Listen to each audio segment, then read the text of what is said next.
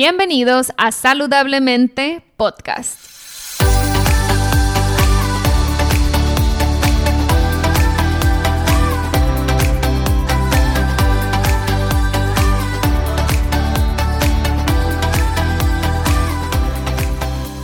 Mi nombre es Siria Velarde y soy Health Coach. Después de más de 10 años con problemas de salud derivados de una enfermedad autoinmune llamada Hashimoto's, finalmente pude recuperar mi salud.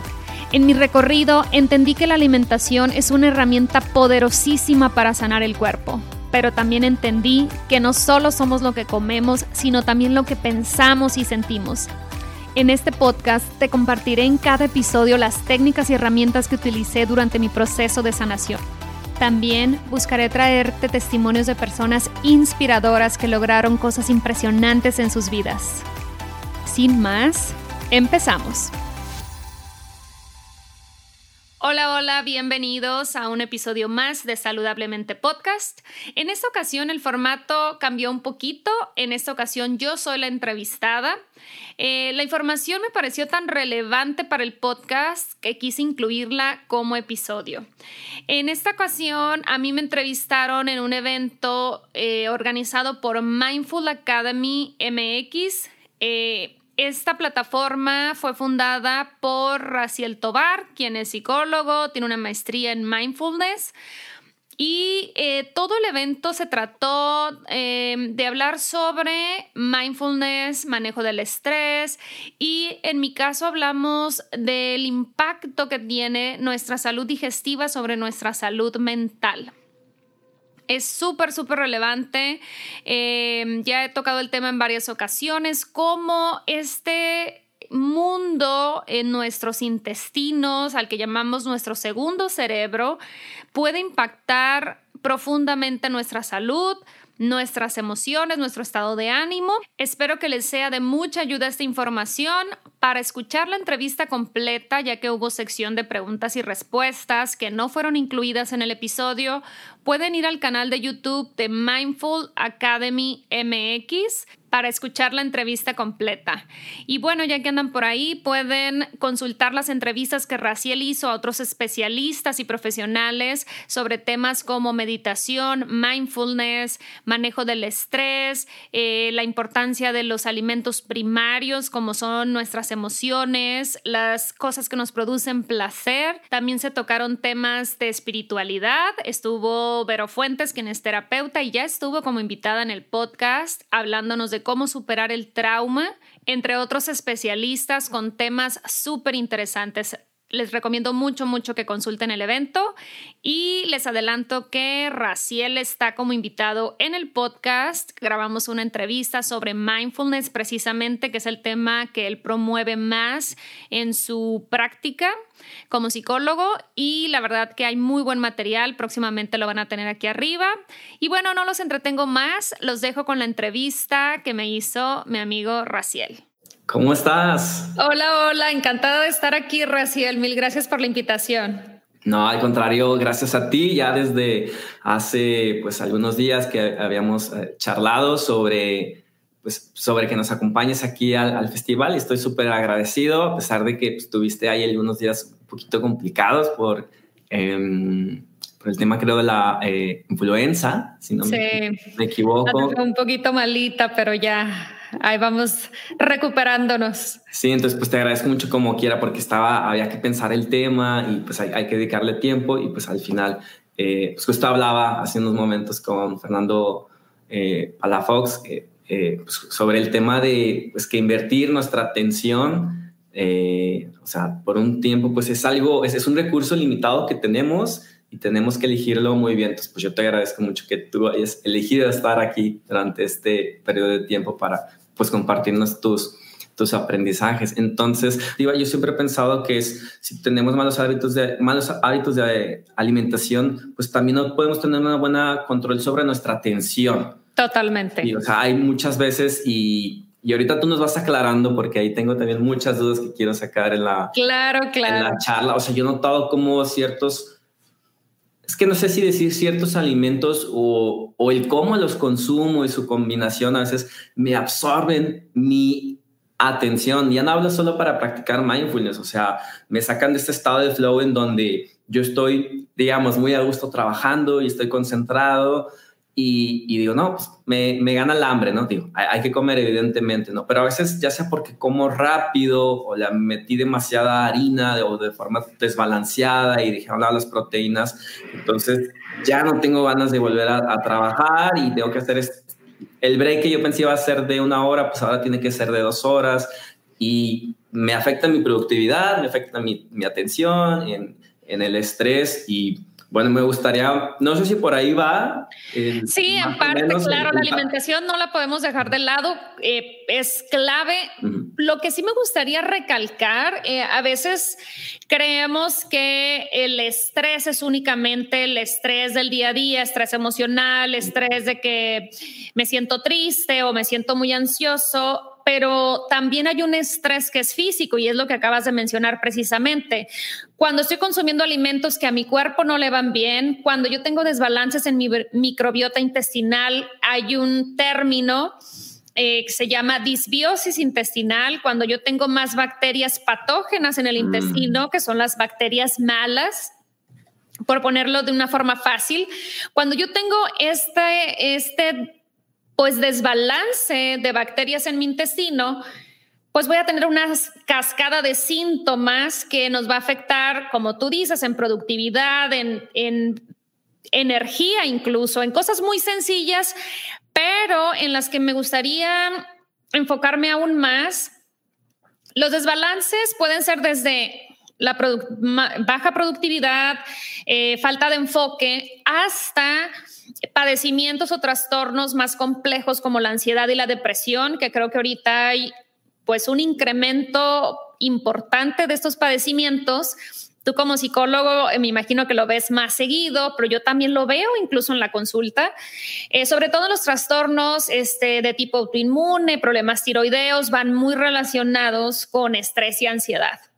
Y me gustaría que la, que, la gente que nos está escuchando, escuchando entendiera el por qué. ¿De dónde viene? ¿Qué tanto impacta lo que como? ¿Cómo como? Eh, los hábitos que tengo, también el entender que si yo tengo algún tipo de trauma de la infancia o algún evento que me marcó, también eso influye en desarrollar a futuro trastornos de ansiedad o de depresión y que el regular nuestra microbiota intestinal puede ayudar muchísimo eh, a salirnos de esos, de estos patrones de conducta. Y la comida tiene muchísimo que ver, obviamente, alimentación e intestino van de la mano, ¿no? Porque pues por ahí pasa todo, todo lo que consumimos pasa por ahí. Sira, por ejemplo, tengo, tengo duda hasta donde entiendo es, hay alimentos que son eh, hay, algunos que son inflamatorios, hablando, no me refiero de que me, inflamó la pancita, sino el sistema inmune, por ejemplo, ¿no? O sea, eh, o sea, nuestras células pueden entrar también en un proceso inflamatorio en donde su funcionalidad correcta se ve obstruida. Ahora, es, ¿Qué tipo de alimentos? Me imagino que entre ellos es, pues la comida chatarra, todas las ultraprocesados, azúcares. El gluten es un, un alimento muy problemático y en algunas personas los lácteos, pero está comprobado que el gluten causa permeabilidad intestinal en todos los seres humanos, eh, pero nuestro intestino toma 72 horas en volverse a reparar. El gluten lo que provoca son pequeñas fisuras en las paredes del intestino. En una persona sana, en un intestino sano, esto se repara en 72 horas. Nuestro cuerpo está en constante reparación. Pero cuando esto se repite 24/7, cuando ya hay problemas de permeabilidad intestinal y yo le sigo echando gluten todo el día, todos los días, esta reparación pues obviamente ya no es posible. Y ahí es donde empieza la inflamación crónica, muchas cosas que voy a comer me van a caer mal, eh, que en un intestino sano pues no causarían ningún problema, pero en un intestino que ya las paredes, donde las paredes ya están dañadas, va a haber muchas sensibilidades alimentarias, que así se les conoce. De hecho, hay un estudio con sangre que me puede determinar a qué alimentos mi cuerpo está reaccionando, mi sistema inmunológico está, pues sí, reaccionando ante estos alimentos y pueden ser muchísimos, ¿eh? depende de la, de la situación del intestino de la persona. Ahora, Siria, además de, de, que estos alimentos nos causan estos malestares, sí, a nivel físico, de que puede ser fatiga, eh, dolor, eh, somnolencia, esta nos puede llevar también a, a, un estado de ansiedad y o depresión. Sí, totalmente. De hecho, para que lo podamos entender, entender, les quiero explicar un poquito de dónde viene, cómo se da el, antecedente. En nuestro cuerpo todo está en constante comunicación. Antes, o la medicina convencional por mucho tiempo, separaba el cuerpo en diferentes especialidades, ¿no? El cardiólogo únicamente del corazón, el endocrinólogo únicamente el sistema hormonal y así por especialidades. Y antes hablábamos de la mente o el cerebro como algo muy aislado al resto del cuerpo, ¿no? Si ya de por sí estaba muy seccionada la medicina, el cerebro era como otro rollo completamente. Y creíamos que lo que pasaba en el cerebro no tenía nada que ver con el resto del cuerpo. Precisamente estos trastornos como esquizofrenia, trastorno bipolar, depresión, ansiedad y todos los trastornos que tienen que ver con el cerebro. Ahorita, gracias a las a las nuevas investigaciones y los nuevos estudios que hay sobre la microbiota intestinal, que no tiene mucho de, de, haberse empezado a estudiar, pues ya sabemos que hay una comunicación, se le llama el eje eh, microbiota intestinal cerebro. O sea, este eje, así como hay muchos otros ejes, yo estudio en particular este y el segundo es el eje hipotálamo, pituitaria y glándulas suprarrenales, que son es el eje que se encarga de modular la respuesta al estrés que yo tengo ante factores externos. Y el, el eje microbiota intestinal cerebro se comunica a través del nervio vago. Por eso también estudiar cómo actúa el nervio vago, cómo estimular el nervio vago es bien importante para las personas que padecen trastornos de ansiedad o algún trastorno neurológico. Incluso me parece un, sistema, sería, perdón que te interrumpa, que se llama sistema diferente, que, o sea, he leído que hay, hace relativamente poco, que no sé, 10, 20 años se descubrió que hay neo, no sé si es correcto decir como neuronas ¿sí? O, que el sistema nervioso central tiene una cierta conexión con el intestinal. Totalmente. Y es precisamente este, el, eje microbiota-cerebro.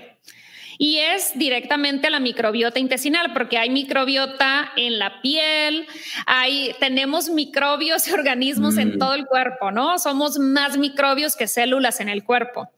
Entonces, de ahí la importancia de estudiar la microbiota, especialmente la microbiota intestinal, por las repercusiones o la comunicación que tiene con nuestro cerebro. Para que nos demos una idea, el 90% de la serotonina que requerimos se sintetiza en el intestino y no en el cerebro como se creía antes. El 50% de la dopamina se sintetiza también en el intestino y no en el cerebro. Eso es clave entenderlo porque hay creo que tenemos un poquito más de esperanzas. Ah, creo que antes el, el protocolo de tratamiento para la ansiedad o la depresión o algún trastorno este, neurológico era muy enfocado a la psiquiatría exclusivamente, ¿no? Y, y el único tratamiento eran este, pues estos receptores inhibidores de serotonina, este, Prozac y medicamentos muy fuertes que se encargaban de modular los neurotransmisores. El problema con esos medicamentos es que en muchos casos afectan, como son orales, afectan la microbiota intestinal y tratan de arreglar una cosa, pero siguen empeorando el problema por, por esta comunicación microbiota intestinal cerebro.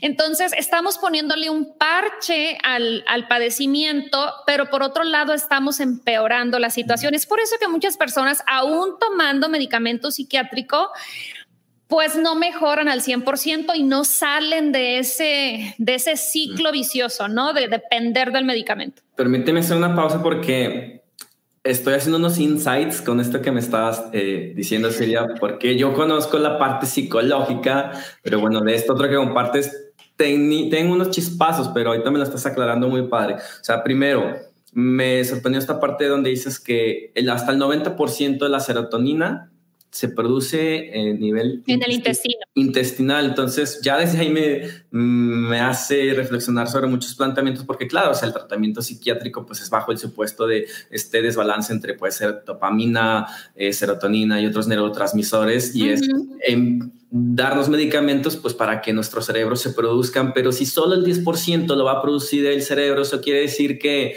da igual si esta persona que tiene el tratamiento psiquiátrico tiene una mala alimentación. O sea, eh, es una, una forma súper como interesante de, de, ver entonces entender que yo sé que no todos los casos, pero porque entonces de pronto hay pacientes que el medicamento le cayó muy bien y otros no, pues porque no nos detuvimos a ver también era cuál era la alimentación. Sí, el estilo de vida.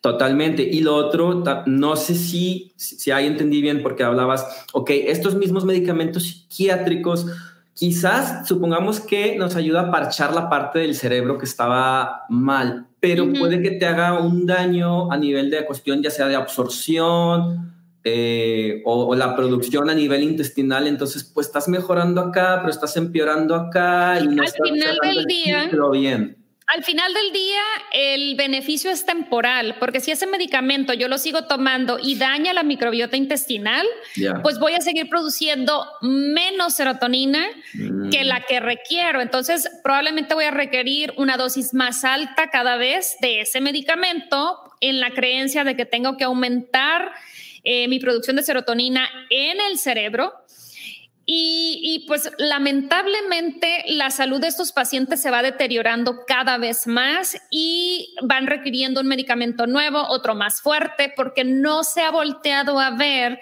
las bases para que esa serotonina empiece a producirse. Nuestro cuerpo tiene unos mecanismos increíbles yo entre más lo estudio, más me sorprendo de cómo nos regeneramos, cómo nosotros podemos producir y ser autosuficientes en muchos... Eh, procesos neurotransmisores.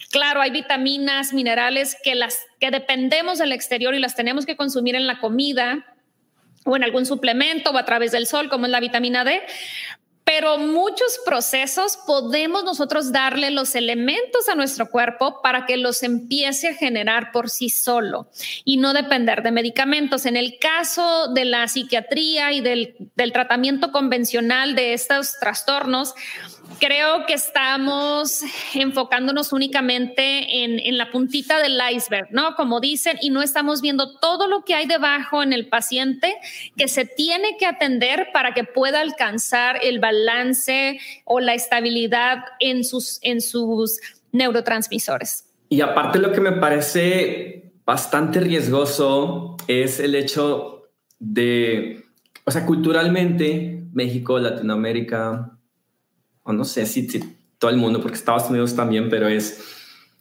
eh, ante situaciones de estrés o de cierta adversidad, buscamos estas recompensas que yo pongo entre grandes, entre comillas, recompensas, como, no sé, irme a comer una, una hamburguesa del Car Jr. porque, o sea, estaba bien ansioso y bien estresado, entonces me tengo que recompensar, darme, darme un antojito. Sí, pero esa no es una recompensa para tu cuerpo, o sea, solamente lo estás empeorando vas a empeorar esta microbiótica de la que haces para tener una peor absorción y una peor eh, síntesis de, de, estos neuro, bueno, hormonas que después son neurotransmisores que ocupa tu cerebro y luego es como, uy, ¿por qué me siento, por qué me siento peor? O sea, dediqué un día para mí, para darme un gustitos, pero pues es que también nuestros gustitos nos están matando y no quiero ser como muy extremista de no, entonces ya nunca coman este tipo de comidas, pero simplemente no hacernos tontos, o sea, de que pues nuestro estilo de vida nos está perpetuando en este estado de, estrés crónico,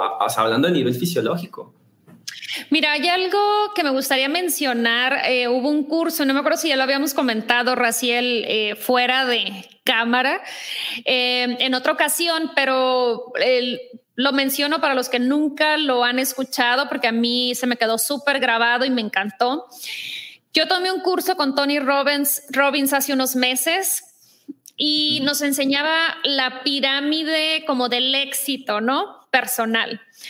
Y se me quedó muy grabado que a pesar de que él es un, eh, podríamos decirle, motivador, un coach, este, un life coach, que trata de sacar tu mejor versión, se enfoca, enfoca mucho en, en hábitos, en mindset y todo este rollo la base de la pirámide, la parte más ancha de la pirámide es la salud física y él nos explicaba en el último día del seminario que sin salud física, sin un correcto nivel de neurotransmisores, por más motivación que yo trate de agarrar de otros lados y de que yo me ponga como porrista y me eche porras, eso no, no es duradero. ¿Por qué? Porque tu comunicación interna no está funcionando bien, entonces no va a haber manera pues que te motives de la nada. Entonces tienes que corregir la parte física para que todos los demás eslabones de la pirámide se empiecen a dar más fácilmente. Es por eso que a veces escuchamos, Raciel, y ahora,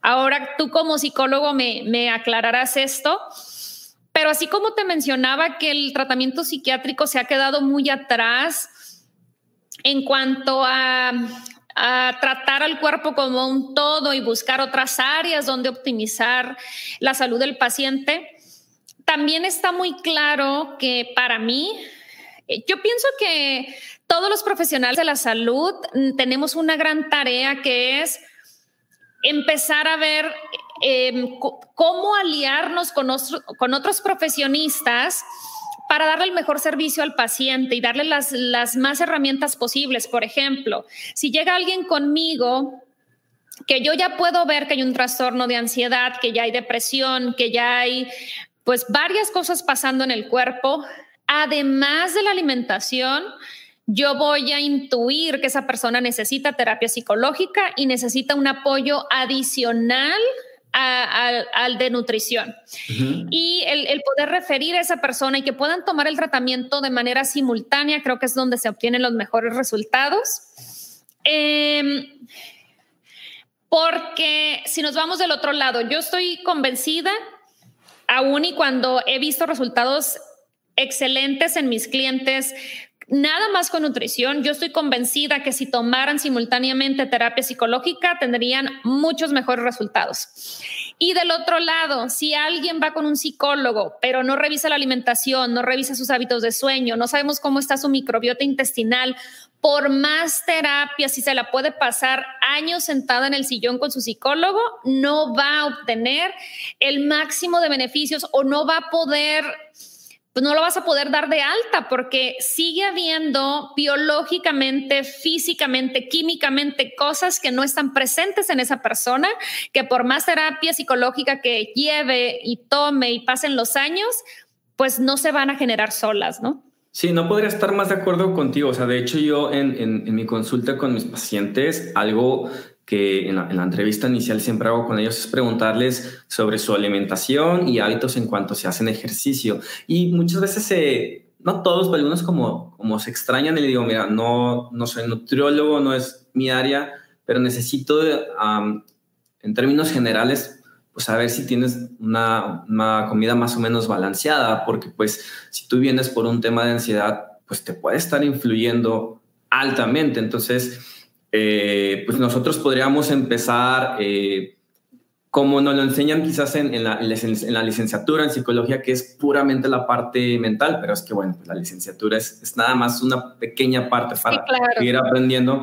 Entonces, pues claro, yo creo que uno, entre los muchos errores que cometemos cuando vamos empezando como practicantes es nada más empezar con el tema psicológico, ¿no? Oye, y, o clavarnos en estos temas de los, de, los traumas de, la infancia, que sí son factores de, riesgos psicosociales muy importantes, pero eh, pues en ese entonces no se me habría ocurrido preguntar sobre, sobre la alimentación. Y cuando ya después con un poquito más de práctica empecé a preguntar y les decía que sí, influenciaba mucho, o sea, veía como ellos también hacían este insight donde me dicen, no, pues sí, o sea, no, no hago ejercicio, pero pues porque no estoy motivada o motivado. Eh, y por lo mismo que no, pues no estoy motivado, es como un círculo vicioso de, y ya no voy a hacer ejercicio. Le digo, pues es que está muy bien que vengas a psicoterapia, pero tienes que encontrarte el tiempo, pues también para darle a tu, a tu cuerpo la energía que al mismo tiempo te va a motivar para venir a la psicoterapia, porque si no, como no, o sea, ni uno ni lo otro, ¿no? Exacto. Qué, bueno que, que menciones esto, o sea, cada vez tenemos que trabajar de forma más estrecha. Sí, y sabes que también hay muchos factores, eh, porque a veces también tenemos este juicio hacia las personas que padecen de ansiedad o depresión, de, ah, es que esa persona está loca o esta persona, ay, es bien intensa o es muy neurótica o es juzgamos. Pero si nos ponemos, em, hace poquito estaba escuchando a un médico americano hacer esta, esta analogía y se me hizo súper interesante, porque antes de juzgar a una persona que tiene un trastorno de ansiedad, si tú hubieras nacido en el mismo ambiente que esa persona, con los mismos padres, en la misma casa, el mismo país, el mismo todo, seguramente serías igual que esa persona, porque esa persona lo único que hizo fue adaptarse al ambiente en el que se desarrolló. Entonces, desde que somos niños, nuestro, la manera en que nacemos, si, si nacimos por parto natural o por cesárea, eso ya afecta a nuestra microbiota intestinal. Si nos alimentaron únicamente de fórmula y no de leche materna, eso también tiene que ver Em, la salud de mi microbiota para el resto de mi vida. Mm. Entonces, muchas cosas yo tengo el control de cómo reacciono entre lo que me está pasando, pero hay muchas otras en las que yo no tuve el control. Yo no escogí los papás que me tocaron, yo no escogí, eh, no escogí nacer en la casa que me tocó nacer, no escogí nacer por cesárea o que me dieran fórmula o que me dieran comida chatarra de niño porque yo no podía decidir. Entonces hay muchas cosas desde nuestra niñez que van marcando una depresión, una ansiedad, un trastorno de ese tipo no se desarrolla ni en un mes ni en dos. Siempre está como que ese evento que fue la cereza en el pastel que detonó todo, ¿no? Pero eh, los trastornos crónicos en el cuerpo toman mínimo 10 años, una década para eh, desarrollar diabetes, cáncer, enfermedades crónicas, porque nuestro cuerpo por todo ese tiempo ha estado tratando de entrar en balance y quita y pone y libera hormonas para tratar de mantenernos en ese nivel de homeostasis que es el que siempre está buscando el cuerpo. Pero incluso sería, ah, perdón, sí, No, nada más quería terminar con eh, también desde la niñez cuando no se le permite al niño jugar. No sé si te acuerdas tú, Raciel, estás mucho más joven que yo, pero de que te dicen es que deja que se ensucie, que agarre tierra el niño, que agarre defensas, ¿no? Pues tiene mucho de, razón. O sea, el, estar en ambientes muy estériles, muy limpios, nos priva de esos microbios o esos organismos que necesitamos para que nuestro sistema inmunológico se fortalezca.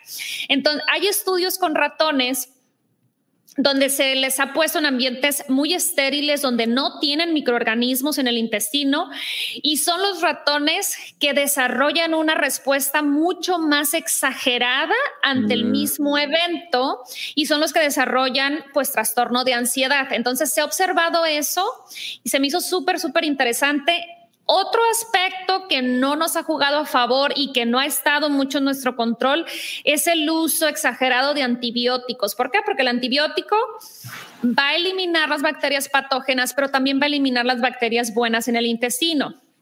Entonces, pues ya encontramos no únicamente el antibiótico que me, que me pone cuando estoy enfermo, el que, me, el que me estoy tomando yo, sino también hay mucho antibiótico en la comida que consumimos actualmente, en la carne, eh, carne roja, pollo. Eh, entonces, hay un uso exagerado de antibióticos, pues que no nos juega a favor en nuestra microbiota intestinal. Déjame te comparto una breve historia de antibióticos en las cuales podría decir que, que, toqué fondo, ¿no? Uno siempre habla de tocar fondo del alcohol y, y otras cosas, pero toqué fondo del tema de antibióticos. Yo era muy enfermizo hace cinco años para atrás, o sea, hasta mis 25 años. Ahora entiendo mucho que era por porque no sé, desayunaba un vaso de leche con quick y, galletas pensando, ah, es que tienen, ahí la etiqueta dice que tiene vitaminas y minerales.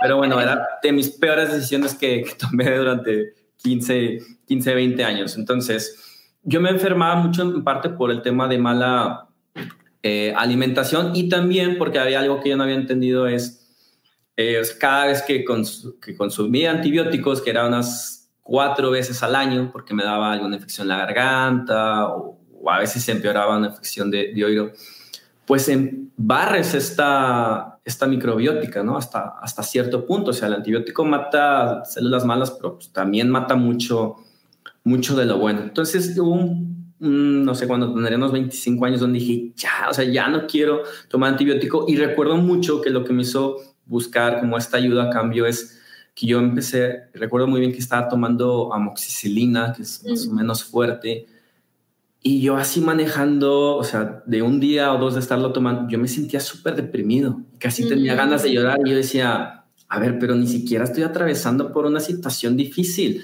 que estoy haciendo difícil.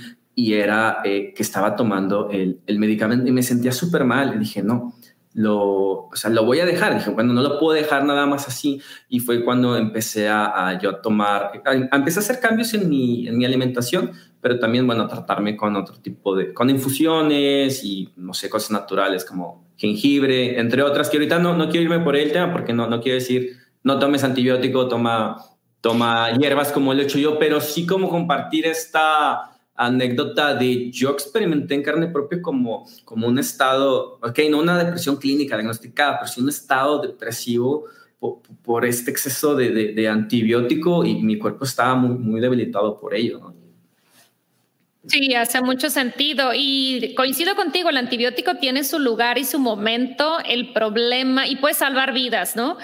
el problema es el uso exagerado de que nos ya traemos una tosecita y, no, no queremos la incomodidad, o sea, el problema yo creo que actual es no sabemos lidiar con la incomodidad y no dejamos que nuestro cuerpo haga sus funciones de autorreparación y luego luego queremos la pastilla, luego luego queremos el antibiótico para no sentir.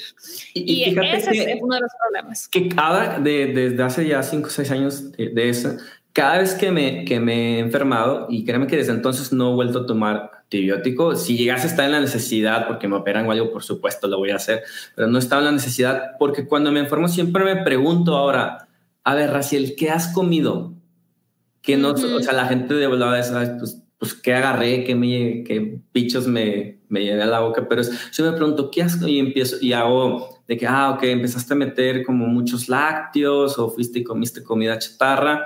Y yo lo que hago es hacer como periodos de ayuno de, de 12 a 16 horas, empiezo a meter verdura, quitar todo de tajo, o sea, quito de tajo varios días azúcares procesados y me siento mucho mejor en a veces en un solo día, o sea, o dos días que, que hago este cambio de alimentación, o sea, se me van los síntomas, me regresa la energía y, no, y lo mejor de todo es que no tengo que recurrir al, al antibiótico. Pero estamos, es que el tema se me hace súper, súper interesante. Eh, tengo muchas dudas, pero estamos sí, sí lo es. cerca, cerca del final de la charla. Antes de pasar a las preguntas, no sé si vas a, como complementar alguna conclusión del tema. Quisiera cerrar con algo porque ya les di como que las malas noticias, ¿no? De que, ok, tengo problemas en mi microbiota, puedo, soy más susceptible a la ansiedad, a la depresión y esos trastornos neurológicos, ahora qué, ¿no? Eh, afortunadamente, el hecho de que se estudiara más la microbiota intestinal en los últimos años, pues también hay más opciones eh, relacionadas a, ella, ¿no? Em, hablamos hace un momento de la disbiosis intestinal. ¿Qué la puede provocar? Mm, aparte de lo que ya mencioné de los ambientes estériles, nacer por cesárea, alimentarte de fórmula, ya en nuestra vida adulta, eh, también lo que, a manera de resumen, lo que comentábamos hace un momento, los alimentos ultraprocesados, gluten, azúcar, los aceites vegetales, mucha gente no sabe que nos vendieron por muchos años la idea de que el aceite de soya o de canola o el de maíz eran las mejores opciones para cocinar porque la manteca de puerco o de res, por ejemplo, eran dañinas, provocaban colesterol. Y ahorita ya se sabe que al contrario, es peor cocinar con este tipo de aceites porque están altamente industrializados y son altamente inflamatorios. Mm. Los mejores aceites vegetales para cocinar son el de oliva, aguacate, de coco em, y ya.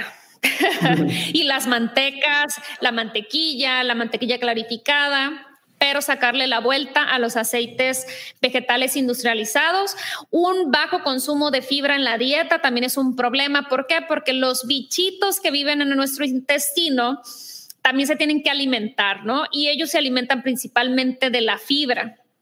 Entonces, una dieta baja en vegetales, baja en fibra, pues nos va a provocar una microbiota muy pobre, muy pobre en cantidad de bacterias. Ah, ahí me confundí. ¿Los bichos buenos o malos se alimentan de la Los buenos, perdón, los buenos. Ah, ok. Entonces necesitamos los malos por lo general se alimentan de lo que, exacto, del azúcar y de lo que no debemos de estar consumiendo. Y lo que pasa también cuando mi microbiota buena, por así ponerle, es muy baja, pues, ¿qué pasa cuando hay dos bandos? Los que son mayoría se van haciendo más fuertes y más fuertes y más fuertes y se reproducen con mayor facilidad. Entonces, por mm. eso hay que darle prioridad a, nuestros bichitos buenos, porque ellos mismos, a veces sin el uso de antibióticos, también crecen en número, en cantidad, se hacen más fuertes y estos mismos empiezan a eliminar los malos. Es por eso la importancia, pues, de cuidarlos. Otro aspecto importante, Raciel, que no quiero dejar de lado es el estrés crónico. Así como eh, mencionamos los factores externos que afectan la microbiota, también el estrés tiene un fuerte impacto en nuestra microbiota intestinal, hace que la bacteria buena muera, por así decirlo. El alto consumo de alcohol, que es socialmente aceptado y permitido, pero también tiene un efecto devastador y no es exagerada la palabra, tiene un efecto devastador en nuestra microbiota intestinal. Y ahorita pues hay diferentes tipos de probióticos o cepas de bacterias que nos ayudan.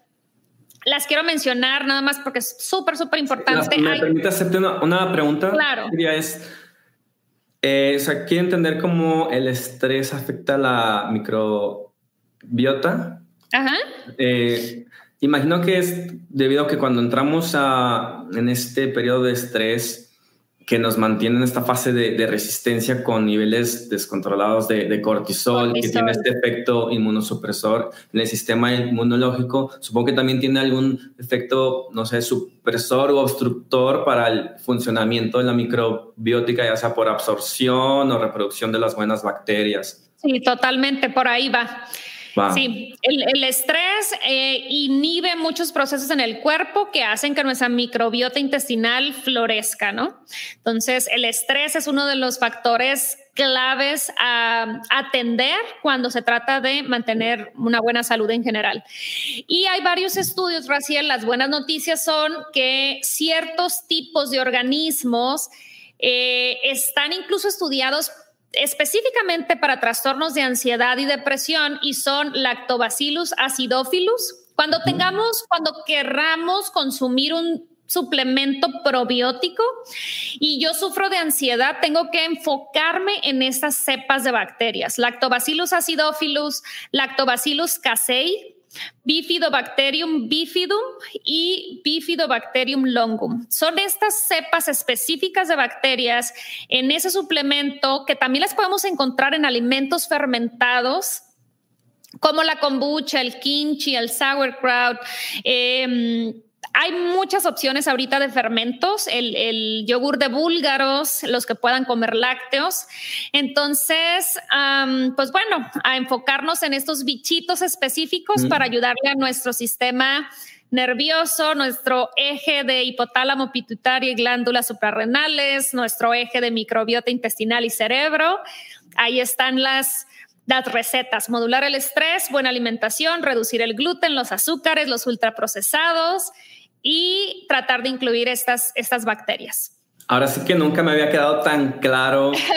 Excelente. esta relación cuerpo-mente que también salió a relucir en, otra charla con, la doctora Leticia Jaime, pero es entender todo ese proceso fisiológico y pues cómo va a afectar pues también al nivel del sistema nervioso central. Raciel, si me permites, yo sé que estamos un poquito cortos de tiempo, me quiero apurar, pero quisiera para que la gente entendiera esa relación del estrés con lo que pasa a nivel fisiológico en el cuerpo, hacer un pequeño ejercicio nos va a tomar menos de un minuto. Vale, vamos a hacerlo. Va, si yo los voy a invitar a los que están escuchando y puedan cerrar los ojos, que cierren un segundito los ojos y nos vamos a imaginar que partimos un limón así súper bonito, jugoso, y le vamos a poner el chilito de nuestra preferencia, o sal, tajín, o chamoy, o esos aciditos que les ponen a veces a, a las naranjas. Entonces me lo voy a imaginar ahora que ya tiene ese chilito, me lo voy a llevar a la boca y lo voy a empezar a chupar. Y empiezo a sentir como si realmente estuviera chupando ese limón. ¿Listos? Se acabó el ejercicio. Yo quisiera que alguien pusiera en los comentarios si salivó, si realmente pudo sentir e imaginar que estaba eh, eh, disfrutando el jugo del limón, lo ácido, todo lo que experimentamos cuando comemos, algo muy ácido. Yo lo estoy hablando y estoy salivando. Yo también salivé, no quiero decir. Quiero que te estoy salivando. Sí, sí, sí. Así de poderosa es nuestra mente, así de poderosas son lo que experimentamos y las alertas o amenazas pueden ser imaginarias como este limón. Y las reacciones químicas y fisiológicas en mi cuerpo no distinguen, mi mente no distingue si es real o imaginario. En este caso nos lo imaginamos y segregamos saliva, tuvimos antojo, todas esas reacciones en el cuerpo que se desencadenaron únicamente por mi imaginación. Entonces, ¿cómo eh, la mente puede jugarnos a favor o en contra? Con nuestras emociones, los, los, las alertas que yo percibo como estresantes hay que aprender a replantearlas y ahí un terapeuta, un psicólogo es la persona más mejor capacitada para ayudarnos a replantear una misma situación y verla de manera distinta. Muchísimas, muchísimas gracias. Gracias a ustedes, a todos los que se conectaron. Muchas gracias por su atención, por sus preguntas. Me mantuvieron ahí este, activa mentalmente y yo en una oportunidad, Raciel, me comprometo, si dejan sus preguntas debajo del video en YouTube, yo les contesto ahí mismo. Ah, ok, excelente. Entonces, pues los invitamos a que dejen ahí abajo los, los comentarios y si iría en una oportunidad les va a contestar. Bueno, pues seguramente volvamos a hacer otra colaboración más adelante. Con todo el gusto. Por lo pronto, muchas gracias, Siria. Y gracias, a, ti, Raciel. Y felicidades por el festival. Gracias. ¿Qué tal? ¿Qué les pareció el episodio? Espero que les haya ayudado a aclarar algunas dudas. Y si al contrario quedaron más dudas uh, derivado de la plática, déjenme un mensaje, mándame un mensaje directo a mi cuenta de Instagram, que es donde estoy más al pendiente. Me encuentras como arroba Siria Coach. Y ahí estoy checando y contestando todos los mensajitos que me mandan. Si tienes algún tema en particular que quieras que sea tocado en el podcast, también mándame un mensaje. Y como siempre, me encantará ver que compartan este episodio con sus amigos, familia.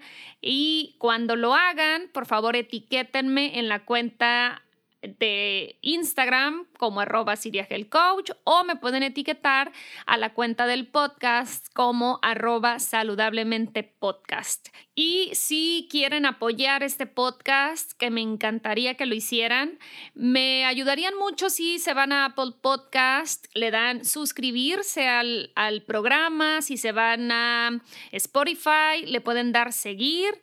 Y los que usen Apple Podcast, dejar un review de cinco estrellas, eh, me ayudará muchísimo a que el podcast sea más fácil de localizar y esta información se siga compartiendo y seamos más los beneficios que de eso se trata. Pues bueno, hasta aquí la dejamos. Muchísimas gracias por llegar hasta el final del episodio. De verdad lo aprecio. Nos escuchamos la próxima semana con un nuevo episodio. Enero y hasta nuevo aviso serán episodios semanales, así que estén muy atentos. Todos los miércoles a primera hora sale un episodio nuevo. Muchísimas gracias, espero estén teniendo un excelente inicio de año. Nos escuchamos en un próximo episodio.